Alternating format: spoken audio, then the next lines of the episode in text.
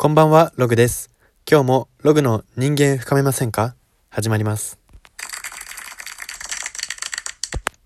ということで今日なんですけれども、昨日から始まったシリーズの2回目ということでやっていきたいと思います。そのシリーズというのが、私、ログが会話で気をつけていること。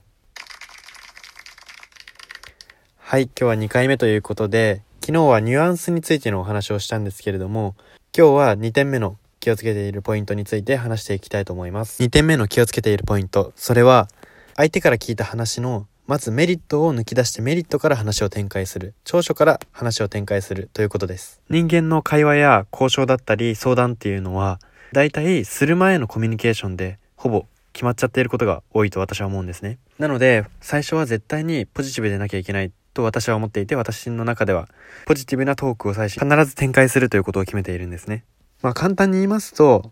相手のいいところを見つけてその話をしてから本題に入ろうということなんです。まあでもありますよね。相手のいいところがなかなか見つからないなとか、この人っていいところあるのかなって思うこともあると思うんです。そういう時に私が心がけていることが一つあります。それは、相手の目についたことをメリットにしてしまう、長所にしてしまうということです。例えば、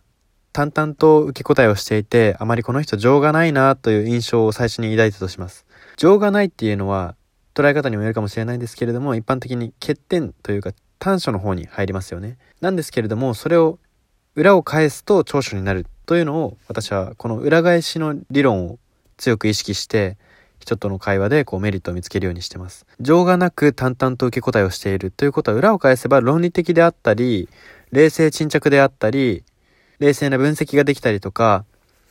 また違った方向で捉えたら長所としても捉えられるんですね。なので、最初からメリットや長所を見つけよう、見つけよう、長所は何だろうと自分の軸で捉えるのではなくて、まず目についたことを必ずメリットにしてしまう、長所にしてしまうって決めきることの方が私は大事だと思っていて、それを意識しています。はい、そんな感じなんですけれども、